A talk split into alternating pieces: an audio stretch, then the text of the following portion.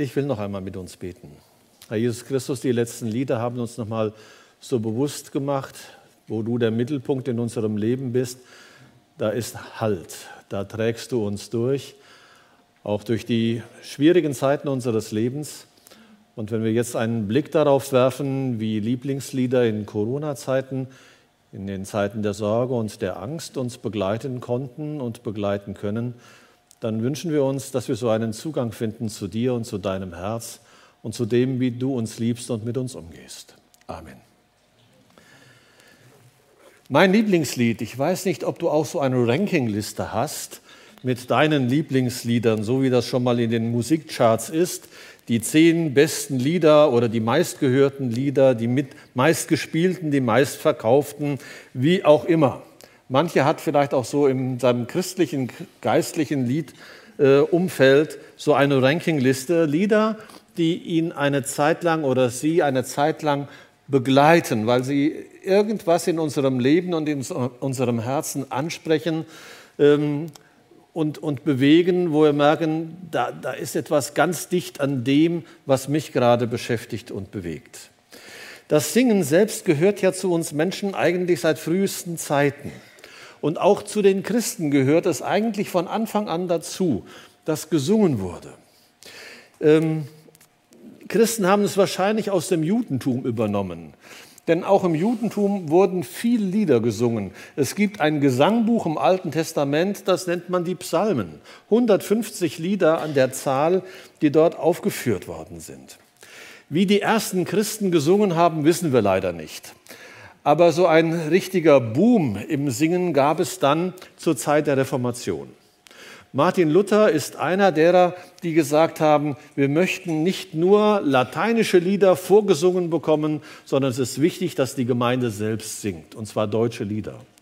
Und deshalb hat er angefangen, deutsche Lieder in deutscher Sprache zu schreiben, zu dichten, häufig auch die Melodien dazu ähm, entwickelt und komponiert äh, manchmal aus dem Minnegesang, äh, aus den Liebesliedern der damaligen Zeit Melodien übernommen. Und wir singen diese Lieder manchmal heute noch. Und es sind oft Lieder, in denen, weil viele Menschen damals nicht lesen konnten, in denen das ganze Evangelium reingepackt worden ist. Also Lutherlieder, die haben meistens viele Strophen, manchmal mehr als zehn, weil Evangelium verpackt worden ist. Und während die Gemeinde es gesungen und irgendwie auch verinnerlicht hat, haben sie das Evangelium mit nach Hause genommen. Wir singen in verschiedensten Lebenssituationen. Ich weiß nicht, wo du schon überall gesungen hast. Im Auto, unter der Dusche, auf Berggipfeln habe ich schon gesungen. In unseren Gottesdiensten singen wir in Hauskreisen, Kindergruppen, Geburtstagsfeiern, Hochzeitsfeiern. Ähm, es ist nicht immer das Lieblingslied, das gesungen wird, aber wir haben jetzt einmal danach gefragt. Und es gab einen kleinen Nebensatz auf dem Zettel der Umfrage, Lieder, die mich in der Corona Pandemie begleitet haben oder in der äh, Corona-Zeit begleitet haben. Warum dieser kleine Zusatz? Nun, mir war es damals wichtig, als wir diese Umfrage in die Gemeinde gegeben haben, einmal hinzuschauen, welche Lieder tragen denn durch, wenn die Zeiten schwierig werden. Wenn nicht nur die Sonne scheint wie heute, sondern wenn es erdrückende Hitze und Wärme gibt und man den Eindruck hat, äh, mir fehlt eigentlich die Kraft zum Leben. Ähm, wir haben einen schönen äh, Strauß auf unserem Abendmahlstisch hier hinten stehen, der ähm, das so ein bisschen symbolisiert. Das ist so ein Feldblumenstrauß und es fällt der rote ähm, Klatschmohn auf und ein paar andere Sachen. Äh, es ist mir auch erklärt worden, was was ist. Äh, Habe ich mir jetzt nicht ausführlich behalten, aber ich glaube, es sind Kornblumen dabei. Aber wer genau hinschaut, sieht auch Disteln. Die gehören auch mit dazu, auch in unser Leben hinein. Und die Frage ist, wie können wir denn damit umgehen? Wie können wir denn ähm, als Christen in auch schwierigen, dornigen Zeiten geistliche Lieder miteinander singen.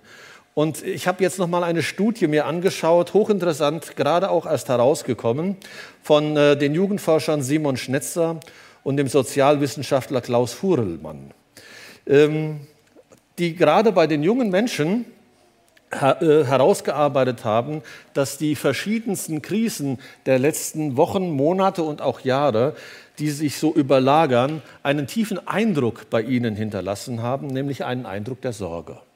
Ich weiß nicht, hier sind ja etliche junge Leute auch heute Morgen hier. Ich weiß nicht, ob ihr euch da wiederfindet. Ähm, aber das ist zumindest Ergebnis dieser Studie, die sagt, eine Krise überlagert die, die nächste und viele junge Menschen sind dem nicht gewappnet.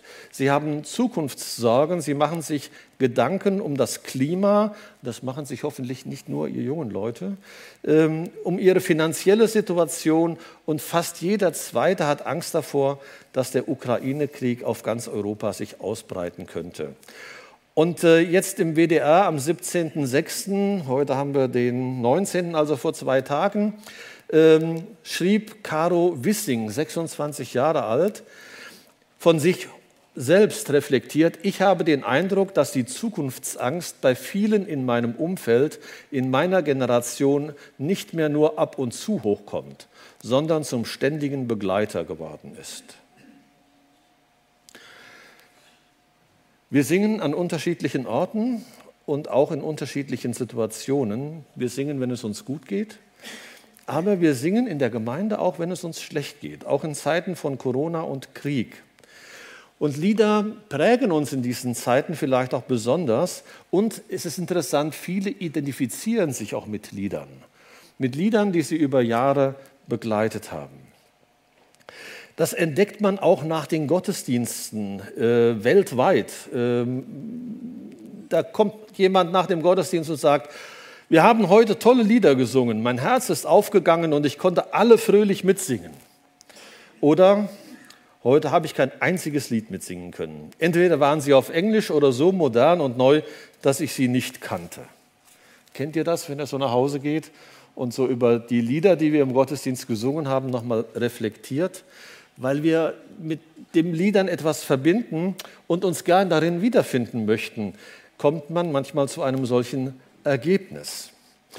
Wenn ich dann aber Jugendliche sehe, die voller Begeisterung und Leidenschaft neue Lobpreislieder schmettern, die ich nicht kenne, zu denen ich auch noch, sage ich mal, keinen Zugang gefunden habe, und ich entdecke, wie begeistert sie mitsingen, dann inspirieren sie mich. Und es macht mir Freude, ihnen zuzuschauen. Und vielleicht finde ich manchmal dann auch so einen Zugang zu dem Lied, das sie so inspiriert. Und vielleicht gilt das ja auch umgekehrt, dass so ähm, junge Leute sich äh, wiederfinden im Gottesdienst, wenn so ein alter Schinken gesungen wird, mit viel Text und langweiliger Melodie, vielleicht 400 Jahre alt. Und ich sehe neben mir den betagten Gottesdienst mit, äh, Gottesdienstbesucher voller Inbrunst mitsingen, weil das seiner Prägung, seinem Glauben, seiner Geschichte, seiner Biografie entspricht. Vielleicht kannst du dich mit ihm freuen und vielleicht findest du so hin und wieder auch einen Zugang zu diesen alten Schinken, den Chorälen und Kirchenliedern. Lieder, die mich durch die Pandemie durch die Ängste und durch die Sorgen tragen und begleitet haben. Mir fiel dabei gleich einer unserer letzten Hauskreisabende ein.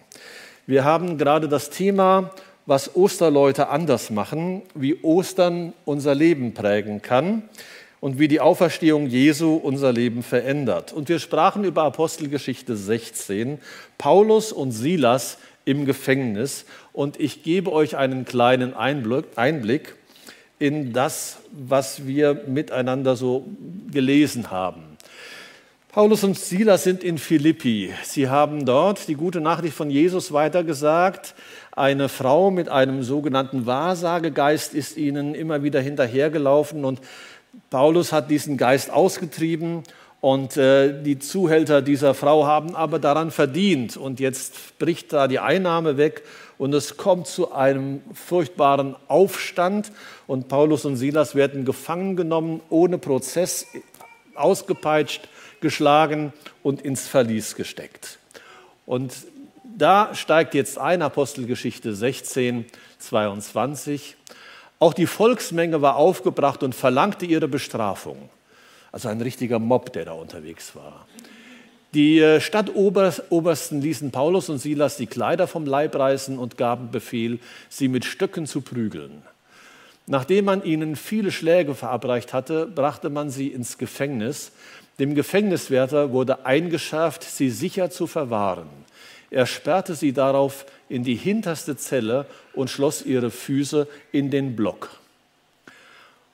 Der nächste Vers bringt dann irgendwie ein neues Licht in die ganze Geschichte. Um Mitternacht beteten Paulus und Silas und priesen Gott mit Lobgesängen, und die anderen Gefangenen hörten ihnen zu. Es gibt schönere Orte zum Singen, oder? Draußen in der Natur oder hier im Gottesdienst, da sind zwei im Hochsicherheitstrakt des damaligen Gefängnisses, eher ein Verlies. Der Körper schmerzte von den Schlägen, die Haut aufgerissen und aufgeplatzt. Und sie saßen in ungemütlicher Stellung, die Füße in einen Holzblock eingespannt. Und es war nicht klar, was mit ihnen wird. Die Gefahr war groß, dass man sie nicht nur schlägt, sondern ihnen auch gleich den Garaus macht und ihnen das Leben nimmt. Der Mob in Philippi war so aufgebracht, dass äh, mit allem zu rechnen war. Da ist einem nicht zum Singen zumute. Aber vielleicht war er so, wie ich es mal versuchen will, in drei Schritten zu beschreiben. Vielleicht sind Sie einen Weg gegangen in diesem Gefängnis, eingesperrt in diesem Block.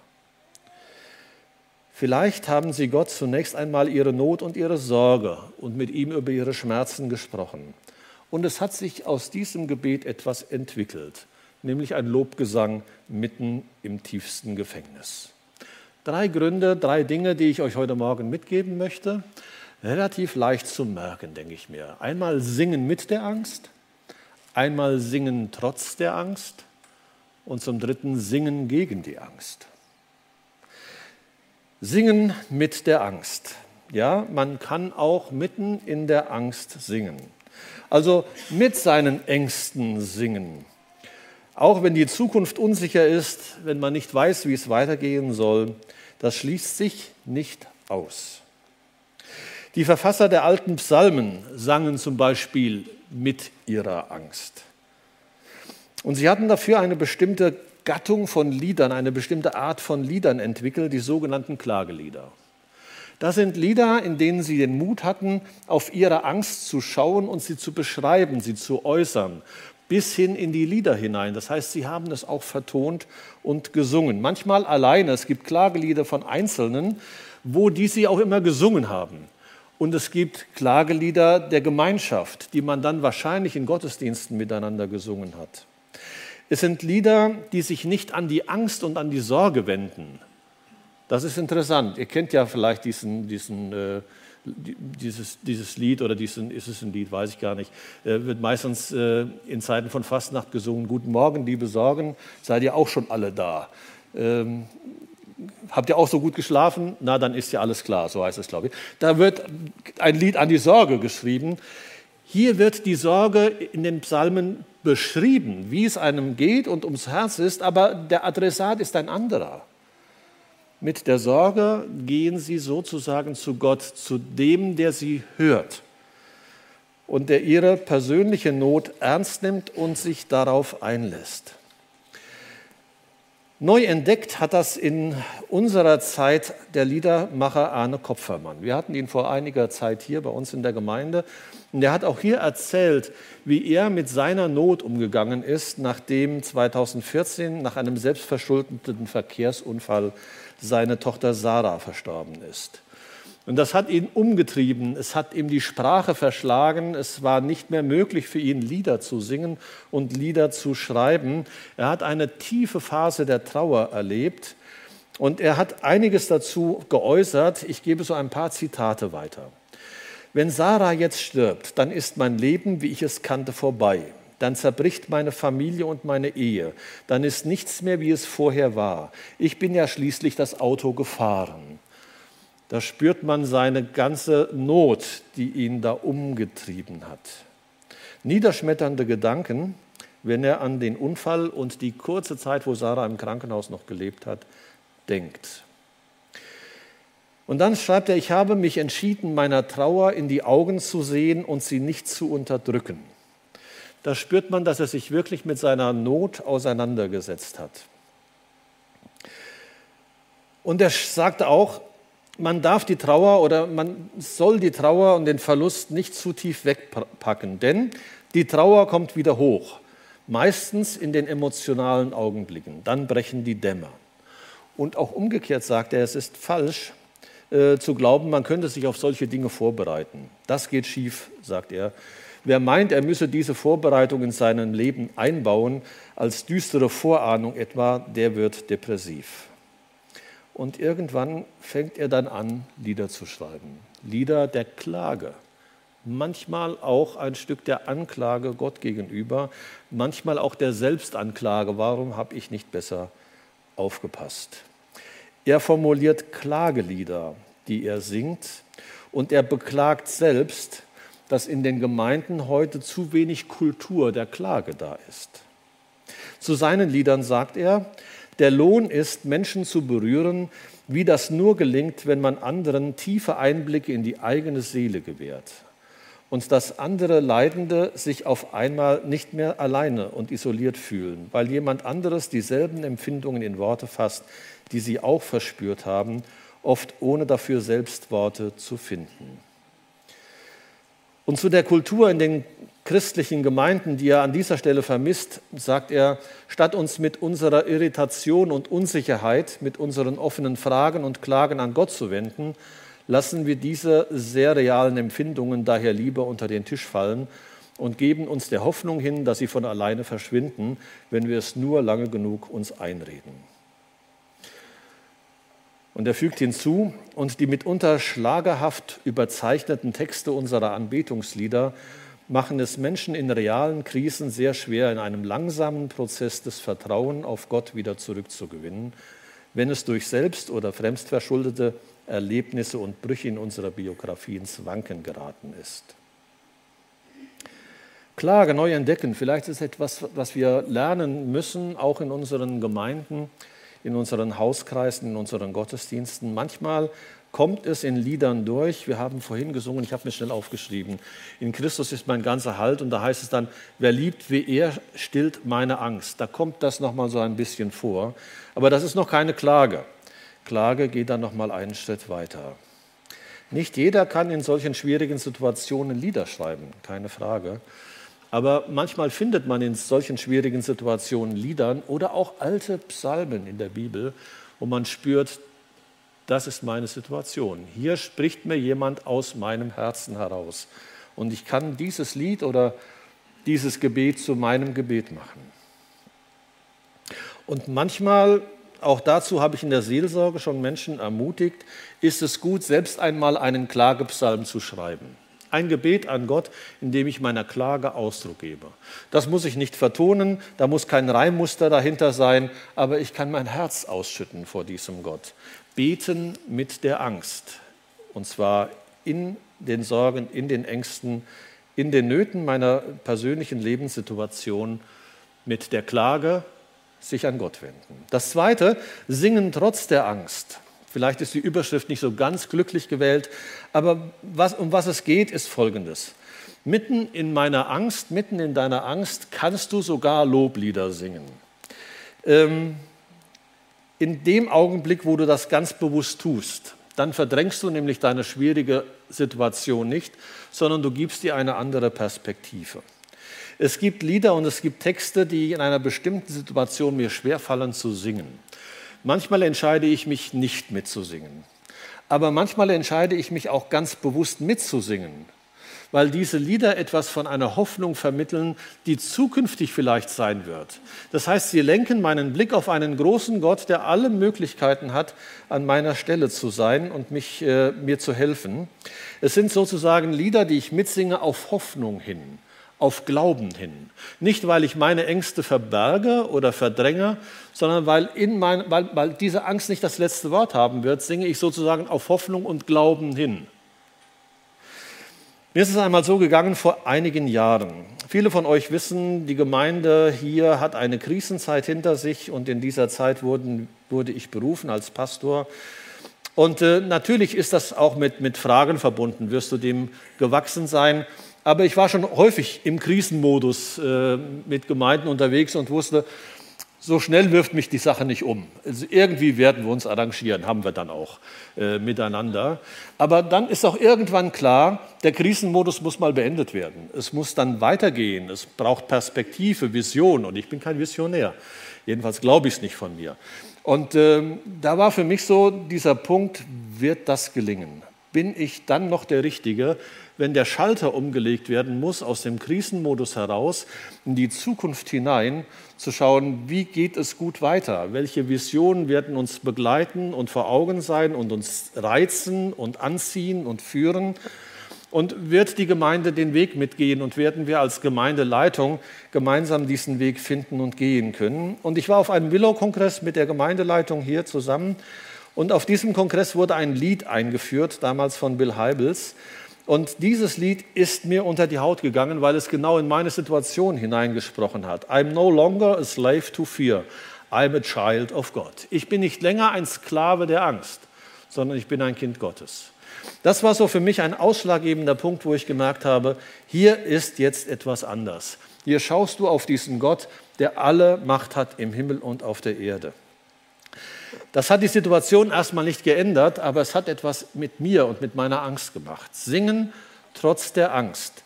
Auch Loblieder singen mitten in den Sorgen des Lebens kann ein Singen auf Hoffnung hin sein, aufgrund der Verheißungen, die Gott gibt und gegeben hat.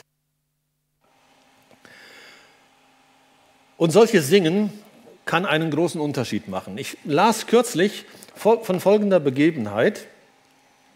Die Mutter ähm, von Grattan Guinness, einem englischen Prediger des letzten Jahrhunderts, hörte eines Tages einen Bauern beim Pflügen des Feldes singen. Und dadurch besann sie sich noch einmal und ging nicht in den Fluss, wo sie sich eigentlich das Nebenleben wollte. Und äh, Dr. Guinness sagte später, alles, was ich für Gott bin, das schulde ich im Grunde einem einfachen christlichen Landmann, der zum Lob Gottes sang, während er seine schwere Arbeit verrichtete. Singen auf Hoffnung hin. Das kann einen großen Unterschied machen, nicht nur in meinem Leben, auch im Leben anderer. Und schließlich Singen gegen die Angst. Es gibt auch ein Singen gegen die Angst. Es muss nur richtig gesungen werden. Wir haben vorhin hier kurz noch zusammengestanden. Ich hatte die drei Punkte erwähnt. Und äh, jemand sagte, das ist so wie Pfeifen im Walde. Ja, so könnte man das vielleicht verstehen. Man geht durch den Wald, hat Angst und dann fängt man an zu pfeifen und macht sich so therapeutisch selber Mut. Aber hier geht es um einen, um einen noch viel weiteren Schritt. Und vielleicht ist es etwas, was man in diesem Dreiklang auch erstmal lernen muss. Singen mit der Angst, singen trotz der Angst und vielleicht in einem dritten Schritt dran singen gegen die Angst. Was meine ich damit? Vor einigen Monaten war ich überrascht, wie ein relativ junger Mensch um die 30 Jahre sein Lieblingslied, von seinem Lieblingslied erzählte. Aus meiner Sicht ist ein 30-Jähriger ein relativ junger Mensch. So, ja, das ist ja relativ. Ne? So manch anderer wird sagen, ey, das ist schon kurz vor dem Grufti. Aber für mich noch ein relativ junger Mensch. Was mich äh, so fasziniert hatte, war, dass es um ein Lied ging, das schon 1641 von Georg Neumarkt geschrieben worden ist, in einer nun überhaupt nicht modernen Sprache und auch überhaupt nicht in einer modernen Melodie. Aber irgendetwas an diesem Lied hat diesen Menschen so getroffen, dass es zu seinem Lied wurde. Es beginnt mit den Worten, wer nur den lieben Gott lässt walten und hoffet auf ihn alle Zeit den wird er wunderbar erhalten in aller Not und Traurigkeit. In der zweiten Strophe kommt dann dieses Singen gegen die Angst. Was helfen uns die schweren Sorgen? Was hilft uns unser Weh und Ach? Was hilft es, dass wir alle Morgen beseufzen unser Ungemach? Wir machen unser Kreuz und Leid nur größer durch die Traurigkeit. Also diese Spirale die mich so nach unten zieht. Und der Ausblick ist dann in der siebten Strophe, sing, bet und geh auf Gottes Wegen, verricht das Deine nur getreu und trau des Himmels reichem Segen, so wird er bei dir werden neu. Denn welcher seine Zuversicht auf Gott setzt, den verlässt er nicht. Ich glaube, Paul Gerhard hat geschrieben, auf, auf, gib deinen Sorgen und Schmerzen gute Nacht, heißt es, glaube ich. Also sich verabschieden von dem, was mich so in Besitz nehmen will. Und wenn ihr mal so reinschaut in euer Leben, das sind ja wie Krakenarme. Äh, Angst, Sorge hat ja etwas sehr Besitzergreifendes. Will eigentlich immer auf den Thron meines Lebens, will uns immer prägen und bestimmen. Meine Entscheidungen, wie ich lebe, meine Gefühle, meine Gedanken. Und da heißt es, schieb das nicht, schieb das weg, schieb es nicht auf den Thron. Da gehört es nicht hin.